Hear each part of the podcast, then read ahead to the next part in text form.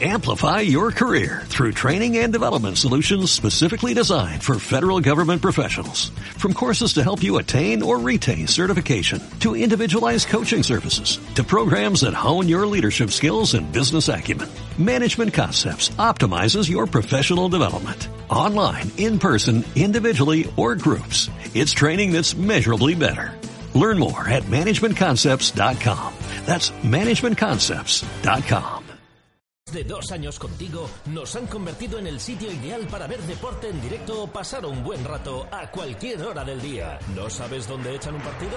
En Cocomo Sports Bar lo tenemos todo. Puedes elegir caña de rubia o tostada. Siempre te ponemos tapa, pidas lo que te pidas. Y con ambientazo los fines de semana por la noche. Y ahora también hamburguesas, raciones y bocatas. Cocomo Sports Bar, pasaje de la calle Barbecho.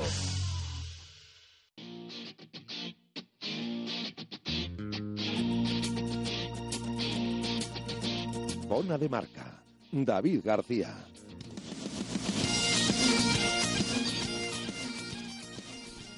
¿Qué tal? Buenas tardes. Siete y un minuto de la tarde les saludamos desde el Cocomo Sports Bar, donde vamos a hablar eh, mucho de rugby, como siempre, cada semana. Es eh, martes 6 de marzo de 2018.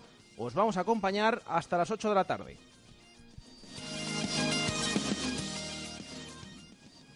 Y como siempre, vamos con esos eh, titulares.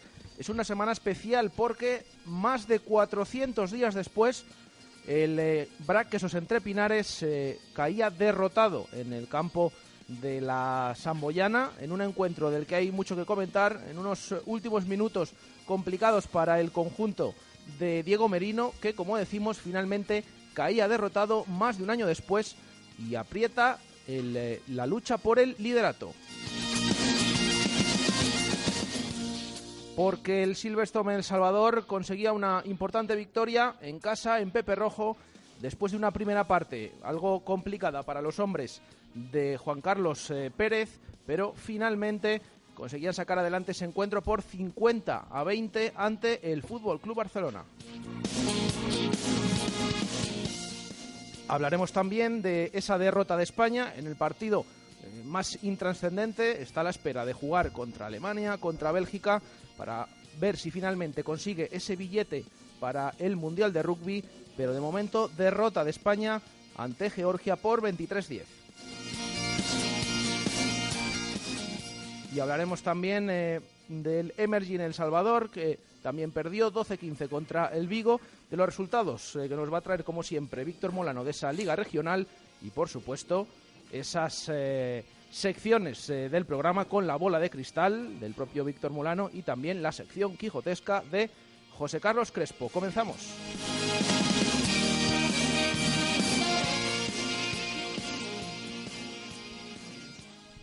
Bueno, pues eh, una semana más aquí en el Cocomo Sports Bar. José Carlos, ¿dónde estamos? ¿Qué tal, Jesús? Eh, bien, he echado de menos lo de las apps. De- de- ¿Qué hay que de decir? En, en eh, 101.5 de la FM, en radiomarcavalladolid.com y en apps. En ¿no? las apps. Para iOS y Android. Android, Hay sí, que decirlo, correcto. vale. ¿Y dónde te decía que dónde estábamos? Ah, ¿Dónde en está la el calle Cocomo? Barbecho, en la calle Barbecho, Calle Barbecho. 25, en el pasaje, junto a la... Bueno, pues eso, aquí en, el- en la calle Barbecho, en el número 25. Eh, Víctor Molano, ¿qué tal? Buenas tardes. ¿Qué tal? Buenas. Bueno, pues vamos a, hablar de esta jornada ah, apasionante que ha habido en eh, eh, la Liga Heineken, en la División de Honor de Rugby, donde nos ha dejado eh, una noticia, ¿no? Que a la que no estábamos acostumbrados, pero bueno, algún día tenía que llegar. Derrota del Brac Quesos Entre Pinares, 29-26 en el eh, campo de la Samboyana. Un campo complicado, el Valdiria Leu. un partido que parecía que lo tenía encarrilado el queso, sí que finalmente eh, lo remontaba el conjunto catalán y se llevaba esa victoria por 29-26. Eh, ¿Qué os pareció ese encuentro? Bueno, yo creo que una convocatoria muy diezmada, la de la que podía lucir Merino, entre las eh, internacionalidades que sumaban hasta cinco internacionales, como era Calo Calo Gavidi, Feta Castiglioni, Tuco, Steve Barnes y eh, se me olvida Y Álvar y Jimeno. Álvar Jimeno. Esas cinco internacionalidades se le sumaba la baja de, de Pacote, que todavía no estaba para, para jugar ese partido, se jugaba la baja de Chris Eaton, con esos molestias en ese, en ese gemelo. Y bueno, pues sumaban esos, esos, esas siete bajas. Creo que había otra por ahí, se me olvida ahora de memoria, pero creo que, había. Castiglione al final no viajó con la selección, pero fue baja por lesión. ¿no? Estaba convocado en principio entre esos cinco y al final pasó de no poder jugar por convocado a no poder jugar por lesionado. Creo que no había ninguna más, me parece. Bueno, pues esas, esas siete bajas de las que no podía disponer eh, Diego Merino, de las cuales cinco eran eh, titulares habituales. Y bueno, oye, eh, bueno, pues una convocatoria diezmada, pero que no, no parecía no haber hecho no haber hecho mella en ese en el conjunto quesero, puesto que estuvo controlando durante muchísimos minutos en el marcador y, y, y dominando en el, en el terreno de juego también. Un final loco que yo creo que se les aventuró, no supieron estar a la altura de cómo, de cómo sujetar o cómo mantener eh, a raya al, conjunto catalán. Y bueno, pues al final esa, esa victoria por la mínima o prácticamente por la mínima, en rugby tres puntos es prácticamente por la, por la mínima, pero eh, suma dos importantísimos puntos, ese, ese bonus ofensivo por la ejecución de cuatro ensayos y ese, puntos, ese punto bonus defensivo por perder de menos de siete puntos esos dos puntos que son los que le dan esa, esa pequeña renta en la clasificación general de la División de Honor Española. Sí, recordemos que ahora de los 20 puntos que quedan, el BRAC necesita 18 para ser primero y no esperar a lo que haga el Chami. Lógicamente, por cada uno, por cada punto que no gane el, el Chami de estos 20 que quedan, pues el que ganar alguno menos. Pero bueno, con 18, que son dos victorias con bonus y dos victorias normales, le valdría. Le queda, yo creo que está, lógicamente está en su mano. Partido complicado. Le queda el próximo, que es en casa aquí con Ordicia. Le queda Ordicia. Lo que pasa es que es el Pepe Rojo. Ordicia, Quecho, Cisneros, La Vila. La Vila, eso es. Ordicia y Cisneros en casa, Quecho y La Vila eh, fuera. En principio, yo creo que está en su mano. Y, después de haber ganado el derby, pues es ese, esa bala que le quedaba en la recámara, que de perder un partido, pues bueno, la ha gastado ya, es cierto, el equipo de Diego Merino, pero, pero la tenía. Eh, no, hemos, no es la primera vez que vemos a un equipo ganar un derby y a la semana siguiente pegar eh, uno de sus peores partidos de la temporada. La verdad es que ya es una, una constante un poco que hemos visto en otros años y el y contra Samboy en un partido que a priori a pesar de las bajas que eran muy importantes la verdad es que Samboy venía de recibir cuarenta y pico puntos en Madrid contra Cisneros. Y, y, bueno y yo creo que lo más doloroso es que eh, vimos a un Brack que bueno en la primera parte jugó a yo creo que poco concentrado a veces, perdió, perdió una tus por no sacar a tiempo, por, por que estaban atendiendo a un jugador, pero al final tenía el partido controlado. En el minuto 60 es lo que, decía yo en el primer, en el, en el resumen, un poco al principio, que yo creo que el, el queso entre Pinares tuvo el partido controlado eh, tanto en juego como en, como en el marcador durante muchos minutos. Y sí que es verdad que empezó ganando el Samboy, si mal no recuerdo, con una transformación a palos de Héctor García. no, con un ensayo. Con un ensayo, con un ensayo sí. Eh, empezó, a, empezó a remolque, pero consiguió imponerse. Un gran John Besebel, eh, Pedrito Lastra también muy, muy activo eh, bueno, pues, eh, pues con jugadas, con, tirando también un poco de calidad individual, que para eso, para eso militan esos jugadores en, las filas de quesos entre Pinares, y conseguía tenerlo todo un poco bajo control. Lo que pasa es que ese final loco, ese, yo creo que esa expulsión de, de Nathan Paila sufrió hasta 3 en 2 o dos sin vino. Dos sin vino en los últimos dos minutos. sin en el último minuto y medio, que fue en el minuto 77 iba ganando 26 23 26 23, ¿no? 22, 26 22. 22 26 iba ganando incluso eh, o fue 14 26 o algo así también, ¿no? Sí, fue sí pero redujeron primero la distancia y luego estuvieron varios minutos con ese 22 26 22 26, correcto. Y, eh, y el bueno, el caso entre Pinales conseguía mantener al, al Samboy del Llobregat en, su campo, en, medio del campo, haciendo alarde de esa defensa. Pero vino ahí la expulsión de Nathan Paila en el minuto 76 o en el minuto 77. Ese, bueno, pues está sujeto a interpretaciones, sin duda alguna, porque yo creo que fue un, un choque fortuito. El, placaje estaba bien lanzado. Es verdad que se resbalaba el jugador del, eh, del Samboy y al final impactó en el cuello de una manera peligrosa. Es cierto que se podía pitar castigo. La sanción o no, eso ya es una decisión arbitral. El árbitro decidió que debía sancionarlo, pues se sancionó y punto, no hay nada que discutir. A continuación, inmediatamente después, después de sacar la touch de ese castigo que lanzaron al lateral, eh, la cogieron a dos manos, montaron el mol, un mol que funcionó muy bien en esa segunda parte del San de Llobregat, ganó muchísimos, muchísimos metros, el que esos apenas podía hacer nada por defenderle cuando funcionaba ese, ese mol, que ya lo hemos visto en el Pepe Rojo progresar con esa, esa jugada al conjunto barcelonés, al conjunto catalán, pero, pero bueno, eh, en ese, en ese mol eh, cometía castigo, en este caso era el tercera línea José Vaso, que también era, era, era sancionado, ¿no? Era, era sancionado con una tarjeta amarilla, Sibal Simbin, volvían a repetir ese tiro a, a Tuch, esta vez ya a 5 metros, y en la defensa de ese, de ese mol creo que fue Pescador, que salió a sustituir a Daniel Storm en esa segunda línea, se tiraba a los pies de ese, de ese mol eh, y sancionaba a Montoya con un ensayo de castigo bajo palos que le daba ese 29-26 final a un Samboy del Llobregat, pues bueno, que, que independientemente de que el último ensayo fuera un ensayo de castigo, que lo marcara el árbitro directamente sin que se posara en, la zona de ensayo, pero lógicamente fue de un castigo que yo creo que, bueno, pues no, no tenía discusión.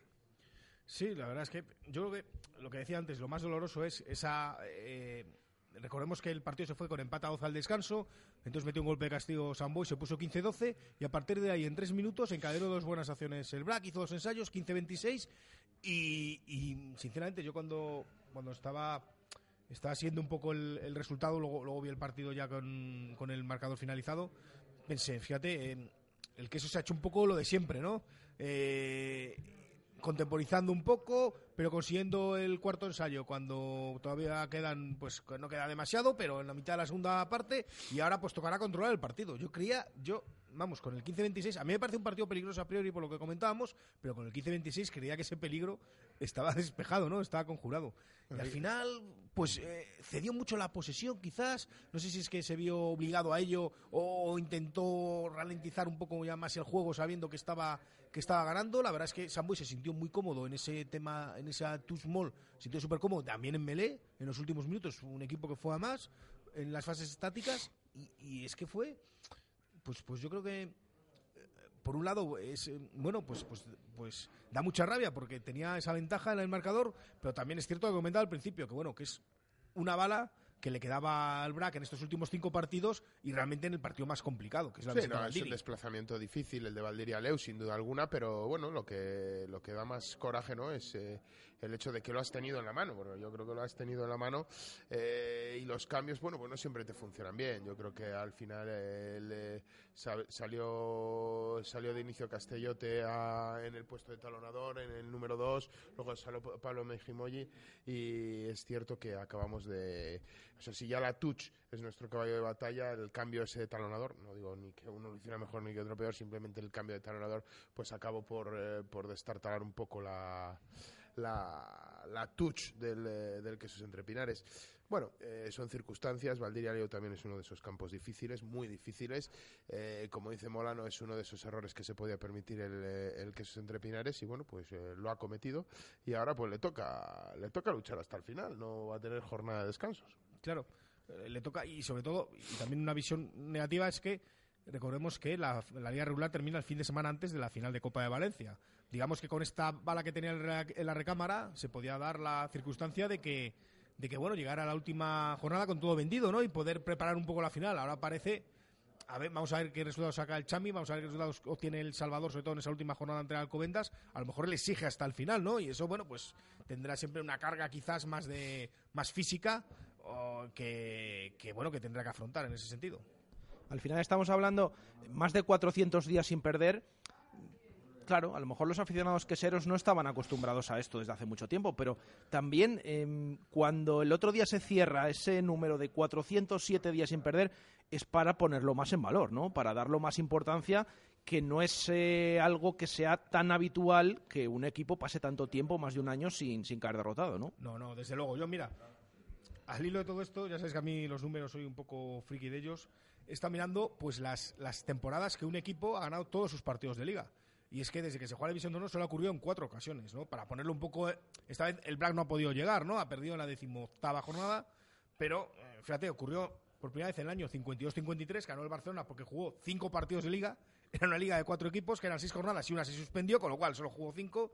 Otra en el 80-81, Arquitectura, ganó 17 partidos, 14 de una fase que había primero regional y 3 de una fase final. Y luego el Chami, curiosamente, ganó las otras dos. En el 90-91, la primera liga que ganó, aquella de Fernando Lavín, con 22 jornadas, como ahora, 12 partidos, entonces no había playoff, es cierto.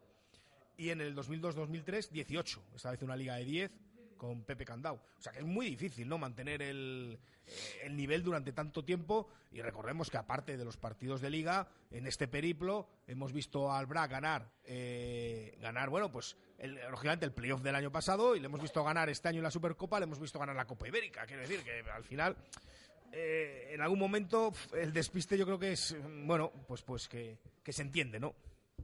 Sí, yo creo que al final eh, todos, los, eh, todos los equipos, eh, cuando se dan las circunstancias que este, esta semana atravesaba el Quesos Entre Pinares, pues pagan un poco ese liderato, pagan un poco esa calidad de sus, de sus plantillas puesto que, bueno, pues oye, pues el, eh, el Pinares se encontraba con cinco internacionalidades. Hemos visto como en otros, en otros años eran otros equipos los que tenían el mayor número de internacionales y, hablábamos de ese bajón programado, ¿no? De, esos equipos. Bueno, pues al queso entre Pinares con esta convocatoria para jugar frente al, conjunto georgiano en Tbilisi, pues le ha, le ha pasado, yo creo que le ha pasado factura. Y más cuando te coincide con uno de los desplazamientos más importantes de, de la temporada. Aún así, dos puntos, desde luego es una derrota, pero es una derrota igual que decimos a veces que hay victorias agridulces, es la mejor de las derrotas ¿no? que pudiera haber tenido el que es entre Pinares. Bueno, pues repasado el encuentro del BRAC, esa derrota 29-26 en, Valdiria Leuen, Samboy de Llobregat, vamos a, a, hablar del encuentro del Chami, que ganó 50-20, una primera parte un poco más apretada y posteriormente eh, ya ese 50-20 victoria para el conjunto de Juan Carlos Pérez. Eh, ¿Qué os pareció el partido? Bueno, yo creo que al final una primera parte muy muy ajustada, muy muy igualada, un, un Chami que no acababa de verse en el eh, de verse en el campo, un Fútbol Club Barcelona que le proponía juego, que le asestaba un mazazo el Chami y se venía arriba y, le respondía, era como, como el niño respondón, ¿no? Un poquito en esa en esa primera parte pero ya al final, de, al final de la primera parte se veía como, como los minutos iban, iban haciendo mella y cómo era posible que una plantilla como la del, eh, la del eh, en Salvador pues al final se impusiera por, fondo de armario y por eh, calidad individual de, sus jugadores. Y bueno, pues fue un poco lo, que sucedió en esa segunda parte, ¿no? en esa segunda parte el Chami se siguió defendiendo con la con la agresividad o con la con la efectividad que, se defiende habitualmente, eh, recobró de esa intensidad defensiva que en la primera parte había pecado un poco de, no tenerla. Pero bueno, yo creo que en esa segunda parte la, encontró y luego, bueno, pues empezó, una vez estabilizada esa fase, esa fase defensiva, pues empezó a atacar a la, a la espalda rival hasta que consiguió hacerles muchos, muchos, muchos puntos. Ya en los últimos minutos, un Fútbol Club Barcelona roto que intentaba atacar a la desesperada y los dos últimos ensayos de dos en dos cortes de, balón que, bueno, pues le, permitía ampliar la distancia en el marcador y al final, eh, bueno, pues meterle un carro, ¿eh? El, el Silvestre en Salvador Fútbol Club Barcelona.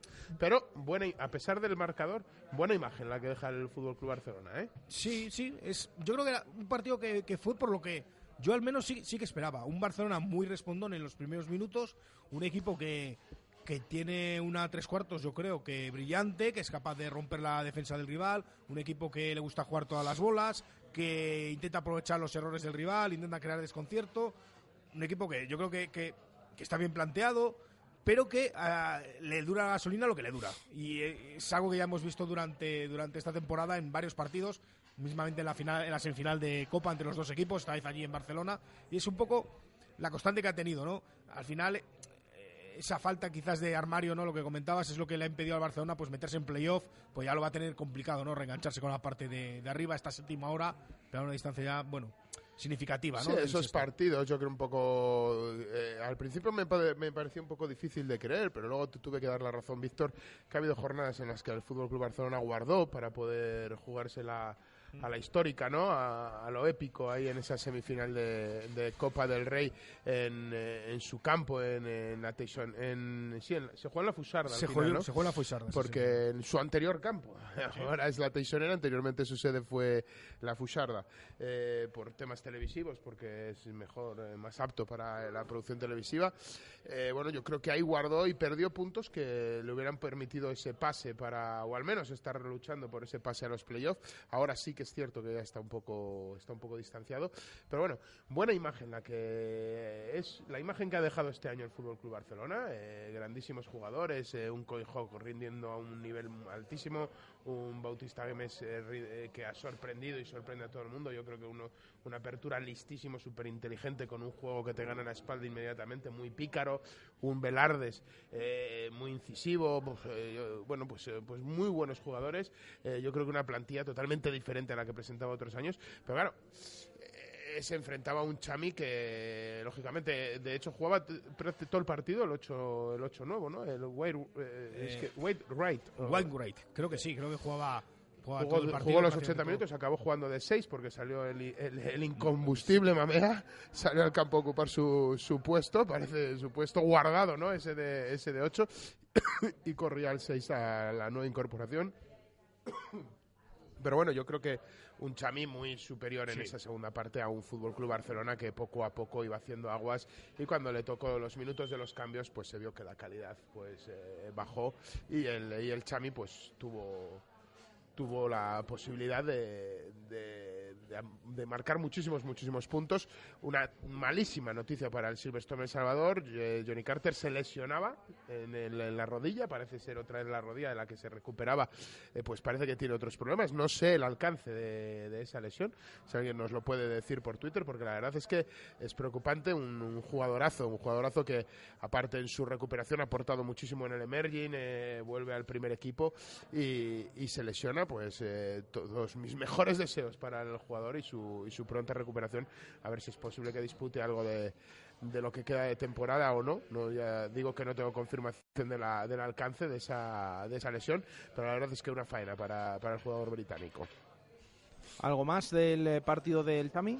Poco más, simplemente que mm, el partido después de una primera parte muy igualada, se rompió yo creo que en los primeros minutos de la segunda parte, justo eh, varios minutos ahí, seis, ocho, diez minutos que hubo de asedio del Silver Store a, la zona de marca del Barcelona con melés, tus muy seguidas. Y al final llegó ese ensayo que abría la ventaja ya de una forma más más importante, la primera ventaja importante tenían los dos equipos y eso yo le rompió el partido y ya al final jugó el placer. El Xavi hizo esos 50 puntos que si uno ve la primera parte, desde luego, no se lo cree. No se lo cree. Lo que hablábamos, el Fútbol Club Barcelona eh, en la primera parte era muy respondón, tenía bloque, podía hacerle frente al, al conjunto blanquinegro, pero en esa segunda parte le faltó el fuelle para seguir haciendo frente a los a los a los a los golpes que asestaba el Silverstone en Salvador. Al, final abre huecos y bueno, pues eh, es lo que pasa. Cuando abres huecos o, consigues encontrar la superioridad y le das la vuelta al marcador o marcas tus ensayos o desde luego te los marcan, como el equipo contrario esté atento,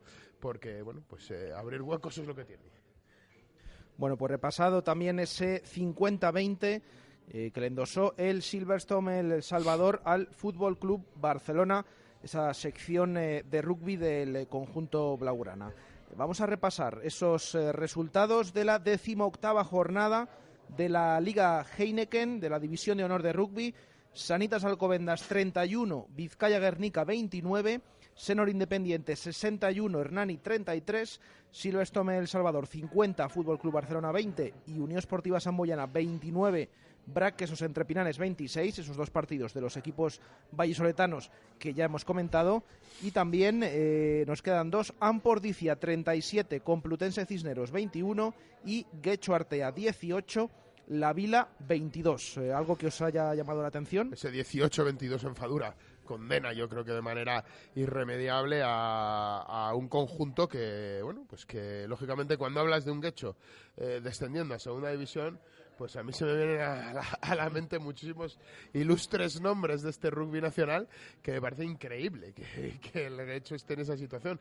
Pero agárrate que hay curvas, le puede pasar a cualquiera y el último, yo creo que el último grande de estos que descendieron a la segunda división lo vivimos en, en Valladolid, fue ese Silverstone El Salvador ya hace años, ya hace años. Bueno, el Guecho bajó también posteriormente. es verdad, es cierto. El Guecho es bajó posteriormente, pero bueno, llevaba ya muchos años ya. Ya lleva seis o siete temporadas Sí, seguidas. es, de es nuevo. cierto, es cierto. No me acordaba yo de ese periplo de, por segunda división del, del Guecho Artea. Pero la verdad es que cuando dices Guecho Rugby Sí, sí, y dices que desciende, que es muy probable que descienda en segunda división, a mí me cuesta, me cuesta creerlo, pero, pero es así. Bueno, y del resto de partidos, Ordicia, la confirmación. Yo creo que es un equipo que está en auge, está ya quinto, va a ser un equipo bueno que va a tener, yo creo que su peligro en el playoff. Vamos a ver en, la- en esa primera ronda quién le cae, si le cae Independiente o Alcobendas. Eh, por su parte, Independiente, que está empeñado en partidos locos, esta vez sesenta y tantos puntos, su rival treinta y tantos. Eh, como siempre, eh, pun- puntos por, eh, por todos lados. Creo que en la- Les en los gusta atacar, ¿no? en los primeros 20 minutos creo que hubo 7-8 ensayos del partido, o sea, una locura. O sea, más atacar que defender, ¿no? Sí, sí, desde luego. Y luego Alcobendas que ganó prácticamente la última jugada del partido a Guernica, que para mí, bueno, fue la gran sorpresa, ¿no? Quizás, bueno, con la derrota de Quesos entre Pinares, que también lógicamente es sorpresa al ser líder, pero esa victoria de Alcobendas fue, bueno, pues... uf, eh, pues muy agónica, muy agónica y, y al final, bueno, pues, pues se llevó la victoria y sigue ahí tercero. Urbieta es Urbieta y... No, no, fue en Madrid, fue en Madrid. Ah, fue en Madrid. Fue en Madrid, claro, eso es lo sorprendente. Fue en Madrid. Pensaba yo, no sé por qué pensaba yo que había jugado. Ah, no, sí, jugó en Landaret, jugó en, en Hernani la semana pasada. Este, claro, le tocaba en, le tocaba en Madrid. Sí, sí, sí. Uf, pues ahí en esa última, en la última jugada, ¿eh? Sí, ya lo vimos el año pasado que estos meses son complicados también para Alcobendas con sus internacionales. No sé si ha podido afectar. La verdad es que jugó Anaya, jugó Linklater. Bueno, pero pero bueno, ganó. y- Sí, sí, además es que he estado viendo yo el partido, es verdad, que era, la- era en, en Madrid, porque esto lo he estado viendo yo el, el partido en televisión, y es, es verdad, he visto trozos y es verdad que jugaba en, en casa, en el Alcobendas. Muchas veces te escapas, estás allí viéndolo, pero bueno, a lo mejor por eso te... ¿eh? de, de verlo por la televisión, digo, de no estar en, en Alcobendas viendo, viendo ese encuentro. Bueno, Alcobendas voy si juegan los equipos de Valladolid, Ah. bueno, alguna vez he estado que me pilla de paso, pero bueno, po- pocas veces. La, mayoría de las veces cuando van los jugadores, los equipos de Valladolid. Bueno, pues repasada esa jornada, eh, repasamos ahora la clasificación de esta Liga Heineken. Eh, líder, Braquesos entre Pinares con 82 puntos. Segundo, el Silverstone El Salvador con 80. Tercero, el Sanitas Alcobendas 69. Cuarto, Senor Independiente 63. Quinto, Ampordicia 55. Eh, Está sexto a la Samboyana con 51 puntos. Séptimo, Fútbol Club Barcelona 40 puntos. Octavo, Vizcaya Guernica 35. Noveno, Complutense Cisneros 34. Décimo, La Vila 33. Y esos eh, dos últimos puestos, el undécimo, el Hernani con 25. Y lo que hablábamos, duodécimo, Guecho Artea con 12 puntos. Eh, le saca ya el doble el siguiente, el anterior, el Hernani. ¿eh? Sí. 25 puntos, 12. Hay 20 puntos en juego, son 13 de diferencia con Hernani, son muchos. Eh, si el Guecho ha sacado en 18 jornadas 12 puntos, resulta difícil creer que ahora en 4 pueda sacar 13. La última jornada juega en casa contra Hernani, creo, pero claro, para llegar a eso, primero tiene que ganar por lo menos dos partidos más para llegar vivo a ese último partido. Y lo tiene muy complicado. Va a ir por ahí el Quesos entre Pinares, por ejemplo. Y, y Hernani también se le empieza a complicar el tema de la, de la permanencia eh, directa, ¿no? Eh, Porque ya son ocho puntos. Esa victoria de la Vila en Guecho también ha perjudicado, lógicamente, a los de Hernani, a los guipuzcoanos que ahora están a ocho puntos. Y bueno, no es una. Todavía es una, una distancia que se puede salvar, pero ya empieza a ser comprometida. Sí, un la Vila, y la Vila, pues un equipo, pues eso, que está haciendo sus sus cositas. Está haciendo sus empezó, partidos, está empezó ganando sus ganando, partidos. empezó ganando los suyos, sabía muy bien cuál era su, su liga, eh, ha sabido muy bien adaptarse, vio como, como Guecho eh, es posible que, que, bueno, vio que, que Guecho se estaba, se estaba poltronando, se estaba agarrando ahí a esa última posición, o los resultados no le acompañaban, y dijo, bueno, pues a lo mejor es el momento de, de, inve- de invertir cierto dinero, y trajo, trajo algún, algún refuerzo que le permitiera luchar por, por algo más, y bueno, ahí están los resultados, ¿eh? Eh, puntuando fuera de casa, no es la primera vez que lo hace, y bueno, pues oye, puntos muy importantes frente a su rival directo, como era Guecho, y ahora, bueno, pues perdiendo un poco ahí la, la cola, ¿no? De, la cola de carrera que le va a permitir eh, poder salvarse de manera, de- bueno, si optar a esa, a esa salvación, sin duda alguna. Pues repasada esa clasificación, hemos comentado lo de la zona baja. ¿Cómo veis, eh, lo habéis dicho antes con el análisis del encuentro del Fútbol Club Barcelona en eh, Valladolid? mm, ese sexto puesto le pilla ya lejos. Son 11 ¿Están los seis ya, más ¿no? o menos los que van a jugar ese, ese playoff por la, por la liga? Yo creo que sí, yo creo que está bastante claro que los dos primeros van a ser los equipos de la Liga, los dos que pasan a semifinales. Independiente y Alcobendas, yo creo que también van a ser los dos que jueguen esa primera ronda en casa. Tercero y cuarto, no sé en qué orden, seguramente Alcobendas tercero, Independiente cuarto, y luego Ordicia o Samboy, pues son nosotros los que se van a meter. Yo creo que la, cosa está bastante clara. Lo único, eh, los bailes que puede haber entre primero y segundo, entre tercero y cuarto, y quinto y sexto. Pero digamos, esos tres bloques, yo creo que los tenemos ya claros, realmente. José, más o menos eh, claro los seis primeros, que el Fútbol Club Barcelona no le da tiempo a, llegar a ese playoff. Mm, No es que no le dé tiempo, yo es que creo que bueno, pues la- eh, los que están por encima de él, los que están en, quinto y sexta posición, pues es como decía Víctor Morano. Yo creo que al final eh, han sabido muy bien jugar su- su- sus bazas. Eh, Ordicia, lógicamente, está en una clara trayectoria ascendente. Le ha costado, le ha costado de tener esa trayectoria ascendente, pero es verdad que ahora la tiene y que es un equipo muy peligroso y que es un equipo que mismamente este año hemos visto cómo ha podido doblegar a, un, a todo un Silverstone en Salvador. Aquí en el Pepe Rojo lo tuvo, lo tuvo en la palma de la mano y no ganó ese partido porque no se lo creyó. O sea, act- actualmente Ordicia es un equipo muy, muy peligroso y bueno, pues yo creo que los seis primeros eh, equipos están ahí por méritos propios y es, va a ser muy difícil que les muevan ya de, ya de ahí. Bueno, pues repasada esta decimoctava jornada de la Liga Heineken. Eh, son las 7 y 31 minutos de la tarde. Vamos a tener más temas, por supuesto. Esa derrota del Emergy en El Salvador, los resultados de la Liga Regional, el partido, la derrota de España ante Georgia. Pero todo ello va a ser después de una pequeña pausa desde aquí, desde el Cocomo Sports Bar. Radio Marca Valladolid, 101.5 FM, app y radiomarcavalladolid.com. Empezamos nueva temporada en barco y ya puedes volver a disfrutar de nuestro arroz meloso con rabo de toro y todas nuestras especialidades. Carta renovada con muchas sorpresas para disfrutar con tus amigos y tu familia de un ambiente divertido y una cocina diferente. Barco siempre te sorprenderá. Barco, Plaza del Salvador 7, frente a Oletum. El marinero y el capitán se reunieron en un bar. Comienza un viaje divertido, alegre y colorido con el nuevo Citroën C3 y Empresa Carrión. Solo nos quedan 8 unidades a un precio especial. ¡Corre, que vuelan! Marca la diferencia con un diseño único, confort, tecnología y seguridad. Equipamiento de serie a un precio único. Pruébalo en Empresa Carrión Nitrógeno 37 en tu concesionario Citroën para Valladolid y provincia. Pinturas Hermanos Morquecho. Nos avalan más de 35 años de experiencia profesional de pintura para la construcción e industria y un servicio eficaz en comunidades. Recuerda, si quieres un trabajo bien hecho, Pinturas Hermanos Morquecho. Visita nuestra web pinturasmorquecho.es. Mundo Industria, con más de 20 años de experiencia. Aportamos a nuestros clientes productos de primera línea en suministros industriales y de ferretería para profesionales o particulares. Somos especialistas en soportación, fijación y perforación. Venga a Mundo Industria y le daremos asesoramiento técnico y soluciones profesionales. Mundo Industria, en calle Aluminio 20, en el polígono de San Cristóbal, en www.mundoindustria.com o en el teléfono 983 20 50 88. Mundo Industria, tu suministro de confianza.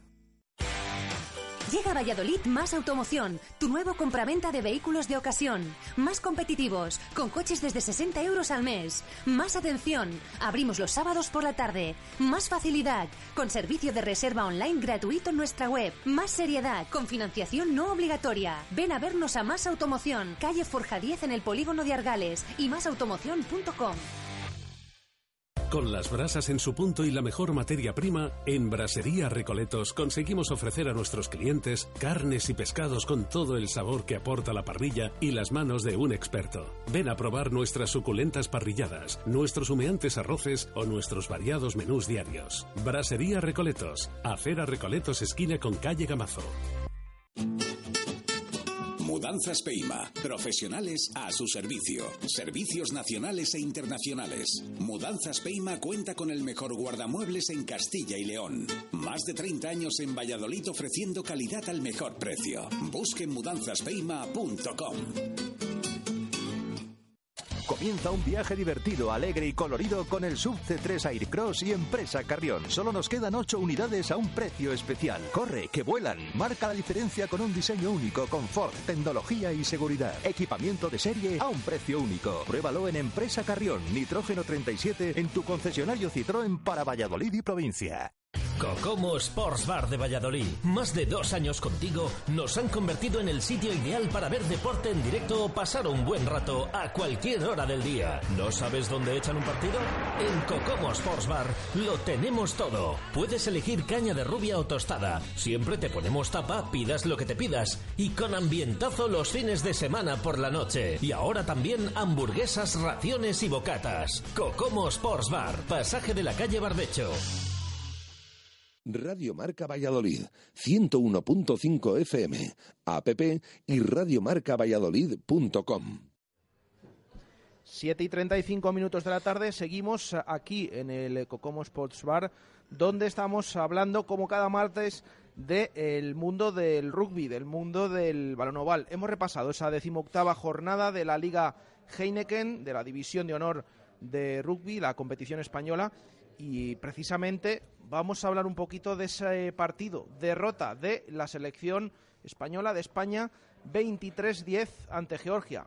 Un partido que es verdad que no sirve o no vale, bueno, no puntúa. No puntúa, mejor dicho, no puntúa. O no, o no sí, sí, no, no puntúa. Mm, servir siempre sirve, ¿no? Todos estos partidos. Bueno, servir vale para pero el no europeo, puntúa para ir a. Entra dentro del europeo, efectivamente. Para el, no campeonato pues ya- europeo, ya para es, la ¿eh? Competición europea de naciones que disputa la selección o el combinado español, puntúa eh, indudablemente, pero no es valedero para la clasificación, para la- el, el torneo clasificatorio del próximo Mundial de Japón 2019.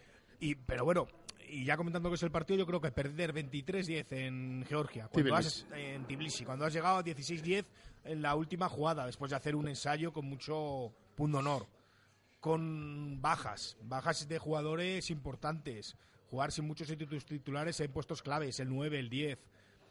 Quiero decir, eh, conseguir eso contra los georgianos, a mí me parece que es una imagen muy buena. Y sobre todo teniendo en cuenta el, eh, la, agonía a la que te, so- te somete Georgia con las melees, que es una cosa espantosa. Yo creo que para ser primera línea y tener que jugar contra los georgianos debe ser, bueno, pues, Es pues, sí. horrible, horrible, como Sí, una como tortura. decía, como decía Jesús Moreno, ¿no? El primera línea Sí. internacional español que juega en, en Francia. Francia. Eh, y decía que su país preferido es Georgia porque nacen todos pilieres. Sí. todos nacen pilieres. Creo que decían en concreto que mueves una piedra y sale un pilier, es, ¿no? Es- impre- es Has tenido un impresionante pilier, el ¿no? poderío en melee que tiene Georgia es algo alucinante. Hay, hay que recordar que Inglaterra, hace un par de semanas, durante dos o tres días, Inglaterra, estamos hablando de Inglaterra, eh, pidió a los georgianos entrenar con ellos melee específicamente un par de días. Quiero decir, con lo cual eh, est- estamos hablando de que no es una. Georgia está claro que no es una potencia del, de primer nivel, ¿no? De ese, de ese primer nivel mundial. ¿Quién, pero Georgia? Georgia. Bueno, pero está llamando a las eh, puertas y si el rugby se jugara solo en melee, solo sería. O sea, sin duda, vamos. No, a lo mejor no es un no, es el del top 10 todavía, pero lo será, ¿eh? O sea, yo estoy convencido que la, pro- la progresión del rugby georgiano es algo impresionante y llegará llegará a estar en esa en esa élite del rugby mundial sin duda alguna, ¿eh? Y también, también hay que comentar que España no jugaba la clasificación para el Mundial, pero bueno, jugaba indirectamente porque jugaron Rumanía y Rusia. Ganó Rumanía, pero no sacó el bonus ofensivo, lo cual es una noticia extraordinaria para España, porque significa que en estos dos partidos que le quedan contra Alemania y Bélgica tendría que sacar tan solo ocho puntos. O sea, no está obligado a ganar el bonus en ninguno de los dos partidos. Sí, vamos, Claro, que siempre que se decía, ¿no? Va a necesitar dos victorias y una con y una con bonus, ¿no? bonus Pues ahora- depender de sí mismo. Ahora solo depende de, de sí mismo, pero tiene que ganar la- los dos partidos. los dos partidos. Y recordemos que el bonus, bueno, pues no es sencillo ganar el bonus en esta fórmula además a la francesa, que es no es eh, conseguir cuatro ensayos, sino es conseguir tres Tres ensayos más, más que, el, que el rival, rival. que yo creo que es complicada, es más difícil que la otra. Y entonces, bueno, recordemos que España solo había conseguido bonus contra Bélgica en la primera vuelta. Ni siquiera lo consiguió en Alemania, no lo consiguió contra Rusia, mucho menos contra Rumanía. Pero, eh, bueno, pues yo se ha quitado era posible que lo consiguiera, yo creo, este fin de semana contra Alemania, una Alemania que no es la del año Lo que pasado. está claro, lo que está claro, Víctor, para no extendernos tampoco Sí. en estas cosas, es Que- que lo más difícil España ya lo ha hecho. Sí, que sí, es que ganar a Rusia y y imponerse Rumanía, a Rumanía. desde luego. O sea, Ahora- es mucho más difícil esas dos proezas que, que conseguir bonus contra Alemania y contra Bélgica. Pues Muchísimo más difícil. seguramente, sí, O sea, sí que es verdad. independientemente de que no lo tenga que conseguir, pero creo que eh, eh, si estuviéramos hablando de conseguir nueve puntos, a día de hoy es mucho más asequible que ganar a Rusia en, en- en Rusia y que ganar a, a Rumanía donde fuera. Aquí en, en- en Bucarest o donde, o donde fuera. Pues sí, pues sí, la verdad es que es así. Pero bueno, nos quitamos ese pequeño peso de encima, a lo mejor jugar con menos, menos presión, ¿no? En los partidos. Pero bueno, es cierto que eh, Alemania este fin de semana perdió por 60 puntos, con, le ha metido 60 puntos Bélgica. Porque es una Alemania totalmente distinta a la del año pasado. El Heidelberger, el equipo que, Sí. que tan buen papel está haciendo en Europa, En Europa. no cede a los jugadores eh, alemanes. Hay un lío ahí montado bastante serio Sí, la, tienen en la problemas, Federación sí. Alemana. Y entonces eh, presenta equipos de circunstancias, con lo cual Sí, ya te pero- digo, yo creo que realmente España va a ganar el bonus contra Alemania. ¿eh? Tampoco, no lo va a necesitar, pero Bueno, yo creo que no tendrá Yo problema. creo que piano piano se anda lontano. El domingo habrá que intentar por todos los medios estar en Madrid para Ahí sí, eh. presenciar el partido de España frente a Alemania. Yo creo que, bueno, mm, la tiene votando España, ¿sabes? O sea, creo que se, se tiene que esmerar. Creo que la imagen eh, con una selección totalmente, eh, digamos, una convocatoria B o una convocatoria para encuentros en los que tampoco te juegas tanto y, respetando un poco las, la- los compromisos que tienen tus jugadores importantes que vienen de una de, de- de- de divisiones muy importantes donde el compaginarlo con sus selecciones nacionales muchas veces es muy difícil y necesitas de mucha negociación y mucho lobby, ¿no? Que haga que haga las labores un poco de, de aunar esfuerzos y de llegar al consenso. Bueno, pues yo creo que que es el momento de que España el domingo, pues eso, aseste un golpe un golpe de gracia a Alemania y consiga ese, al menos ganar. Tiene que ganar para ir por el buen camino y luego llegar a Bélgica con tranquilidad y también ganar y vernos en Japón 2019, que de ser así sería el partido inaugural, ¿no? Si no me equivoco. Sí, España-Japón. España-Japón, que es que Casi sería... nada, ¿eh? Casi nada. sería, eh, eh, permítame... Dilo, dilo, dilo. A mí se me- solo de pensarlo... Y luego, oye, y luego jugar contra Escocia, que para algunos sería como un derby, ¿no? Para los Por queseros supuesto, por sería un supuesto, derbi, por ¿no? Supuesto, sería como sería como como un, como un queso chami, ¿no? no, hombre, no. Pero a mí me parece que España te- te- tenemos que conseguirlo, hay que conseguirlo y hay que empujar para que para que se consiga porque sería algo algo precioso. El partido, como ya fue contra Rumanía, es domingo por la mañana. Estamos acostumbrados a que España jugara sábado por la tarde. Jugar un domingo, yo creo que, bueno, mucho público. Eh, Aquella vez yo creo que lo hicieron porque Rusia, para tener un día más de descanso después del largo viaje a Rusia, pero esta vez han repetido y va a ser domingo por la mañana el partido del Central. A las también contra 12, ¿no? Alemania. Doce y media, Doce y creo. media, doce y media. Bueno, si salió bien eh, con respecto al público y demás el otro día, bueno, pues más o menos el mismo horario puede estar bien. ¿no? Y aparte, lo que iba a decir, ese 23-10 contra contra Rumanía, contra Georgia, perdón, pero Georgia que no venía con una de una selección ni mucho menos B, ¿eh? o sea, Jugadores top una- 14. eh, con jugadores top 14 venía con no, no sé si su mejor posibilidad de convocatoria, pero si no su mejor de las mejores o casi casi la mejor, ¿eh? o sea, recordemos que tanto el partido del año pasado en Medina del Campo como este partido en, Tbilisi estaba el Kirin Lavilic, estaba absolutamente toda la, la- vieja guardia o la o los buques insignias ¿no? de esa de esa selección georgiana, eh, porque lógicamente, re- como hemos dicho al principio, no computa para la clasificación del mundial, pero sí para ese campeonato europeo en el cual lógicamente cualquier selección tiene interés y Georgia quiere ganarlo, lógica, lógicamente. Bueno, pues repasado también ese partido de España, lo que les espera a los Leones, a los de Santi Santos en, eh, en los próximos días, ese encuentro contra Alemania, el próximo domingo en Madrid. Eh, cambiamos, y luego sí, contra Bélgica el Víctor. sábado siguiente, por Sábado cierto. siguiente. Todo seguido. Tutsi. Vale, perfecto, pues eh, apuntado queda. Eh, cambiamos de registro, vamos a hablar de esa derrota del segundo equipo del Chami, del Emerging El Salvador, 12-15 contra eh, el Vigo. Eh, yo no sé cómo visteis este encuentro y qué, bueno, qué os parece. Bueno, pues una lástima, porque yo creo que el Silverstone Salvador B, el Emerging, fue a soltar su peor partido de los últimos meses en el momento más inadecuado, ¿no? En un partido que era contra el colista, en casa, con la. Bueno, con el, con el objetivo prácticamente, no sé de asegurar la clasificación matemática, la permanencia matemáticamente no, pero prácticamente. Y la verdad es que era un partido con, bueno, con mucho viento, lluvia, extraño, en el que dominó por momentos el equipo de Soletano, pero al final eh, yo creo que la veteranía de los jugadores de Vigo con un Tatafu que era su buque insignia en División de Honor y sigue jugando ahí en División de Honor B. Jugadores más experimentados y con menos. Tendrá acento gallego, Tatafu. porque Tatafu. Tiene que ser muy gracioso. Yo creo que ¿eh? tiene que hacer ya su envergadura de el su Pulpo Feira lo tiene que. eh, con un ac- un acento galego. Ya después de tantos años, el Pulpo Feira seguro que lo borda. Al menos, Grandísimo, al menos grandísimo jugador, Sí. Tatafu. ¿eh?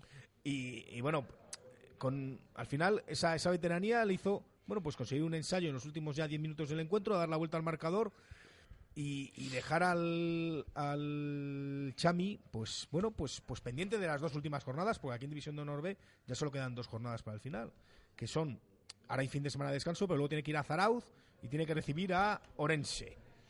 Zarauz, que es un partido complicado fuera de casa, pero hay una buena noticia, que es que este fin de semana se ha quedado fuera ya del playoff, con lo cual no se va a jugar nada Zarauz.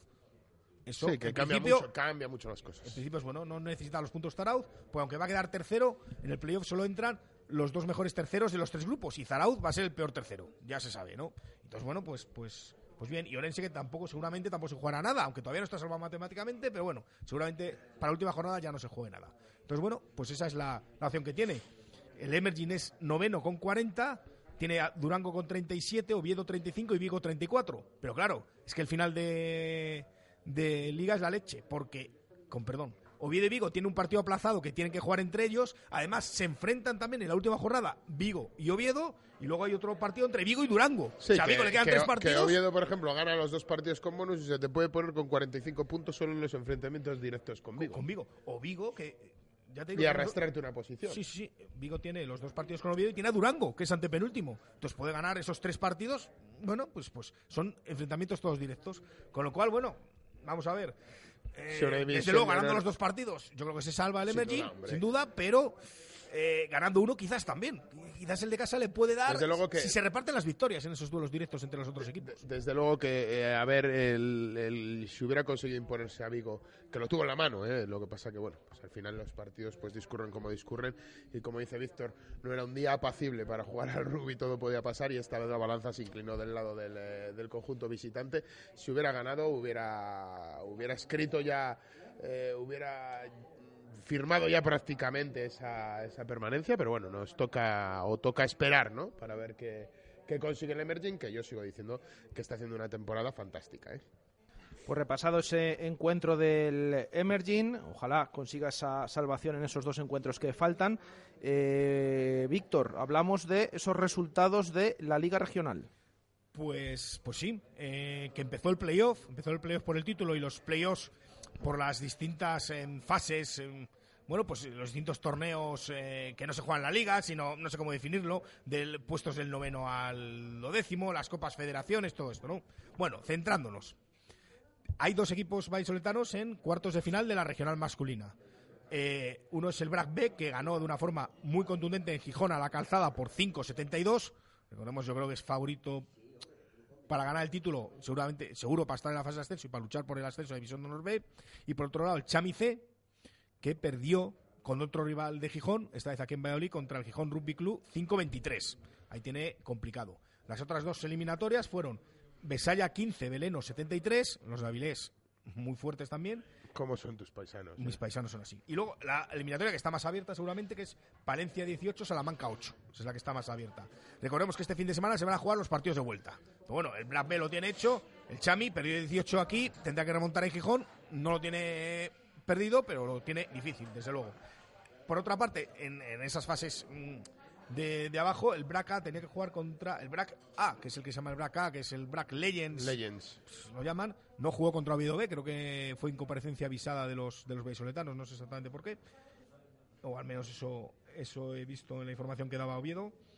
Y Arroyo ganó 28-25 al Cooper, a otro equipo asturiano. Y en regional femenina, en este caso, recordemos que en masculino decíamos que eran cuartos de final, en masculino, en femenino se pasa directamente a semifinales. Y ahí tenemos al Autoconsa Salvador que ganó 51-12 a Gijón también, que, que jugó en Pepe Rojo, viajó Pepe Rojo para jugar contra los chicos y las chicas del Chami este, este fin de semana. Y en la otra semifinal, Adus 0 al Beitar 26.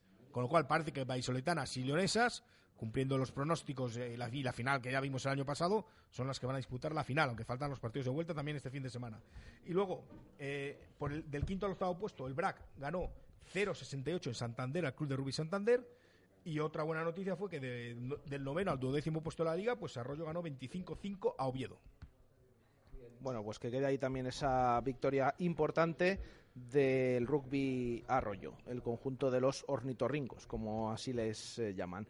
Repasado todo esto, eh, son las 7.49 minutos de la tarde, vamos ya con cada sección y empezamos con la bola de cristal de Víctor Molano.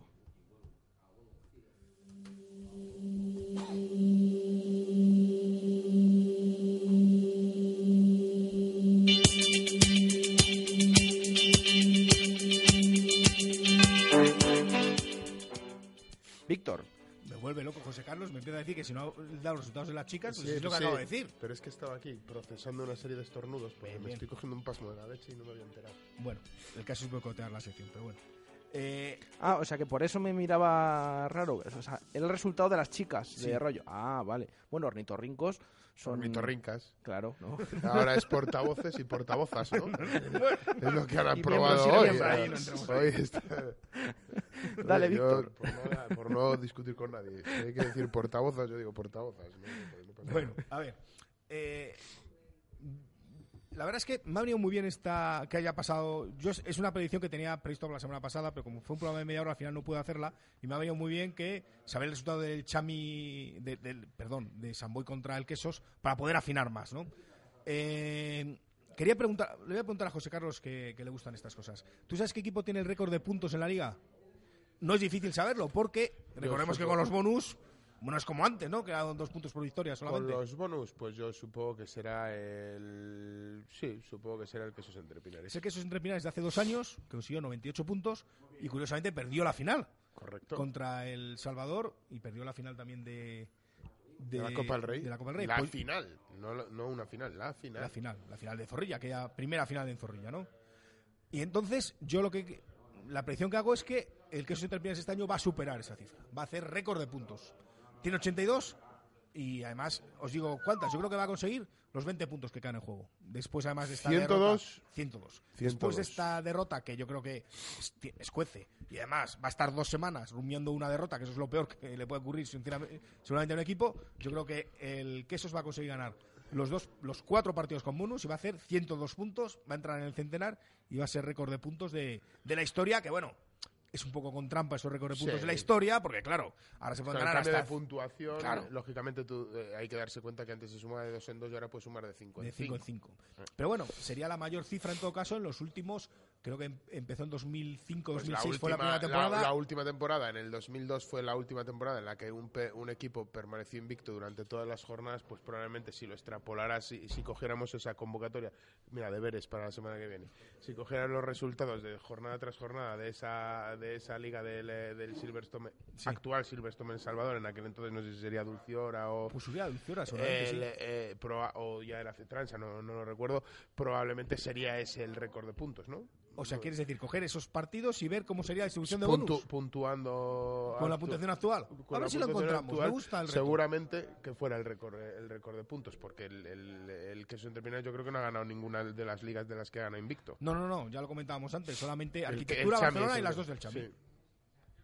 O sea, 102, récord y, y ya está. venga pues nos ponemos a ello ¿eh? Vale. Deberes para la saquen que boli y papel Pues eh, ahí queda esa predicción de Víctor Molano. Dejamos la, la bola de cristal y a siete minutos para el final del programa vamos con la sección quijotesca de José Carlos Crespo.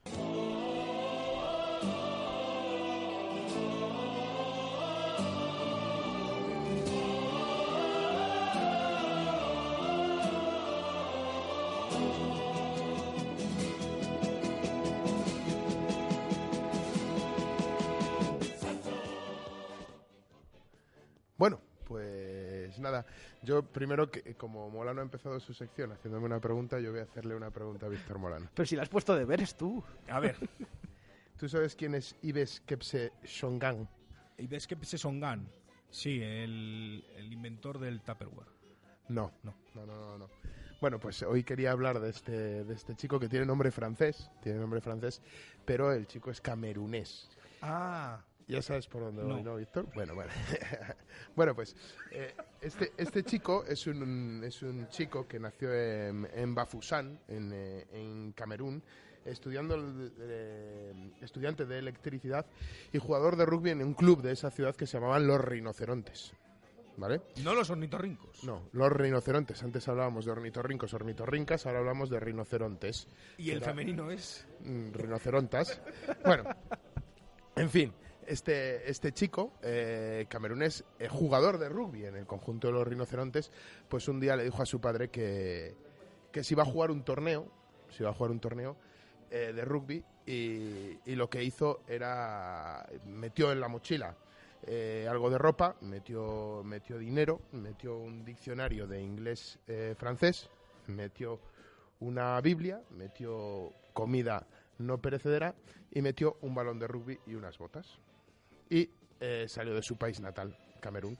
Sus padres se habían jubilado, ya no llegaba para mantener a los seis hijos estudiando y se dispuso a cruzar las fronteras. Y ahí es donde empezó el Seis Naciones de Ives Kepse Shongan, que en 2012, octubre de 2012, parte de, de Camerún y sus seis naciones pasó por Nigeria, Níger, Argelia, Mauritania, Marruecos y finalmente en mayo de 2014, fíjense ustedes en la diferencia de octubre de 2012, mayo 2014, consigue, vamos a decirlo así, aunque el presidente del club donde juega ahora mismo no, no está de acuerdo, pero vamos a decirlo así, consigue saltar la valla de Melilla.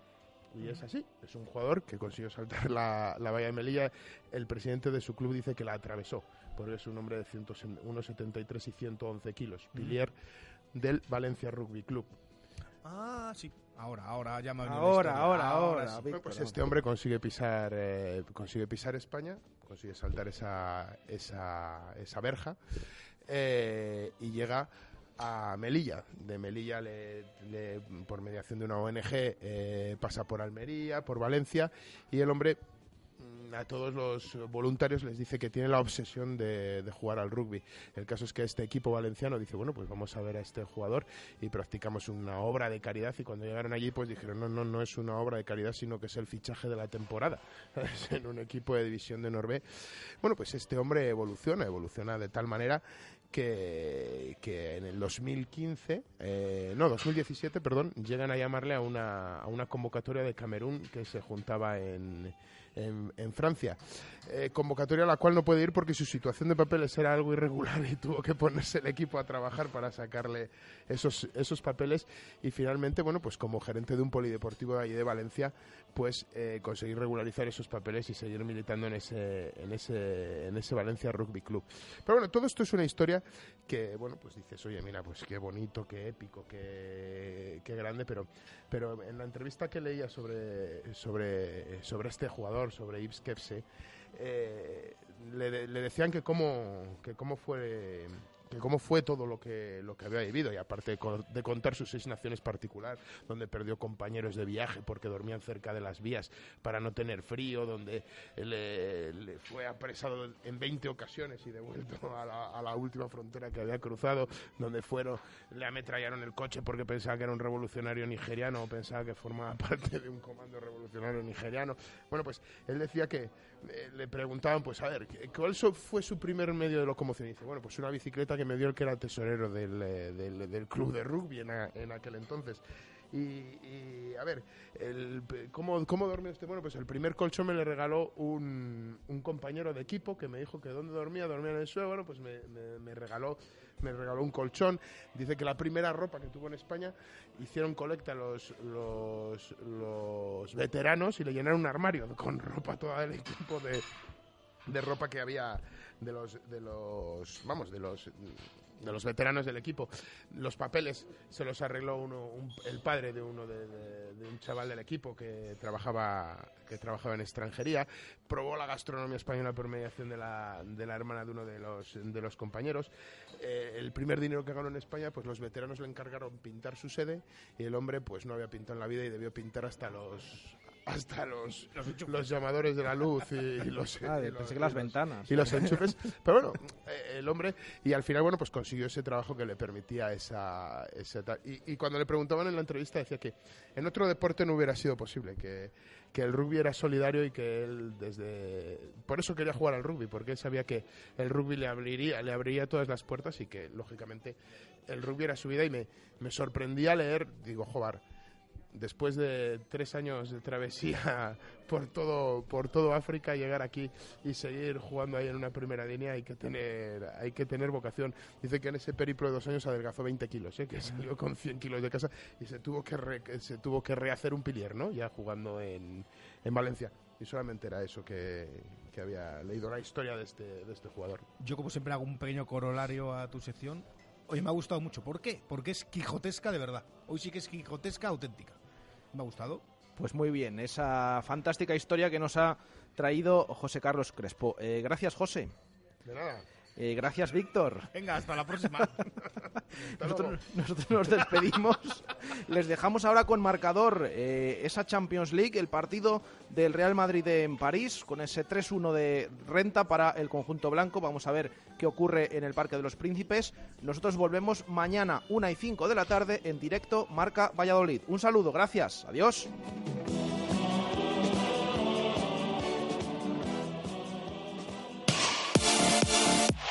Radio Marca, el deporte que se vive. Radio Amplify your career through training and development solutions specifically designed for federal government professionals. From courses to help you attain or retain certification, to individualized coaching services, to programs that hone your leadership skills and business acumen, Management Concepts optimizes your professional development. Online, in person, individually, or groups. It's training that's measurably better. Learn more at managementconcepts.com. That's managementconcepts.com.